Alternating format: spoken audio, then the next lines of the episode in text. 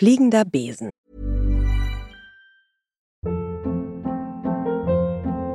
Hold up. What was that? Boring. No flavor. That was as bad as those leftovers you ate all week. Kiki Palmer here, and it's time to say hello to something fresh and guilt-free. Hello Fresh. Jazz up dinner with pecan-crusted chicken or garlic butter shrimp scampi. Now that's music to my mouth. Hello Fresh. Let's get this dinner party started. Discover all the delicious possibilities at hellofresh.com.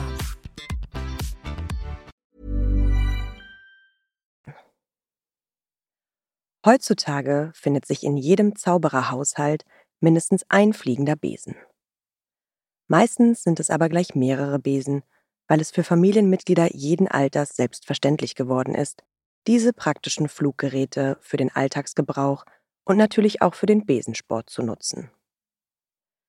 Selbst für Kleinkinder gibt es schon Spielzeugausgaben von fliegenden Besen.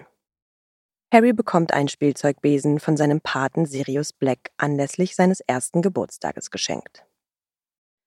Die ersten Besen, die zum Fliegen verzaubert wurden, verfügten lediglich über die simplen Grundfunktionen, um den Flug zu dirigieren und waren ein höchst unbequemes Fluggerät. Wie der Leidensbericht des schottischen Zauberers Guthrie Lochran von 1107 nach seinen ersten Flugerfahrungen verdeutlicht, konnte auf dem damals völlig unbearbeiteten Besenstiel niemand einen längeren Flug aushalten. Der unbestreitbare Vorteil dieses Transportmittels war allerdings, dass Besen für jeden erschwinglich waren und keinen Muggel zu lästigen Fragen reizten. Von den kulturellen Gepflogenheiten waren die fliegenden Teppiche, die im Orient gebräuchlich waren und eine hierzulande unübliche Sitzhaltung erforderten, keine Alternative. Die Funktionen und Flugeigenschaften von Besen wurden rasch verbessert, sobald sich Hexen und Zauberer auf die Herstellung fliegender Besen spezialisierten. Aber erst seit dem 19. Jahrhundert wurden sie zum Massenfluggerät, das verschiedensten individuellen Anwendungsbedürfnissen gerecht wird. Eine nicht mehr wegzudenkende Verbesserung des Sitzkomforts war Elliot Smethwicks Erfindung des Polsterungszaubers auf fliegenden Besen im Jahr 1820. Geeignete Flugeigenschaften für Langstreckenflüge erreichte der Besenmacher Elias Grimstone 1879 mit seinem Eichschaft, der sich auch von heftigen Winden nicht aus seiner Flugbahn werfen ließ.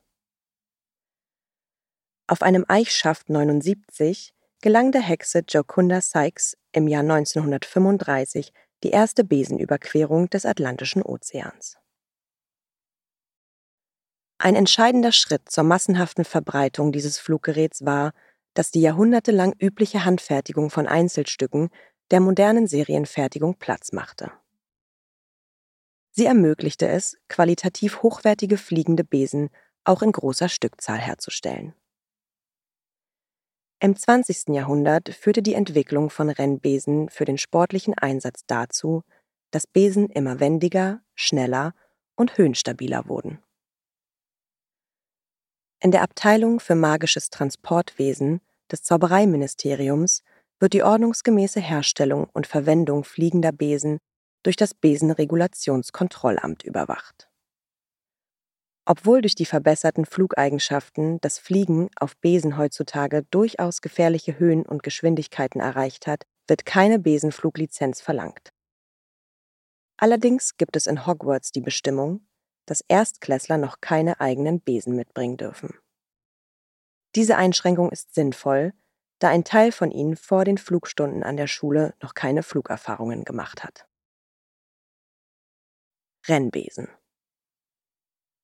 In den Harry Potter Büchern werden zwar gelegentlich auch Allzweckbesen wie der Bulle am Rand erwähnt, eine Rolle spielen aber nur die für Jugendliche interessanten Besen für den sportlichen Einsatz. Rennbesen unterscheiden sich von Allzweckbesen durch ihre optimierten und reaktionsschnelleren Flug-, Wende- und Bremseigenschaften. Allerdings gehen diese Qualitäten zwangsläufig auf Kosten der stabileren Bauweise und damit der Sicherheit fliegender Besen.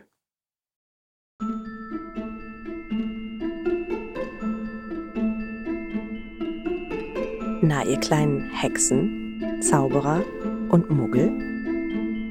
Alle Infos und Links zur Folge findet ihr in den Show Notes. Der Podcast erscheint unter CC-Lizenz.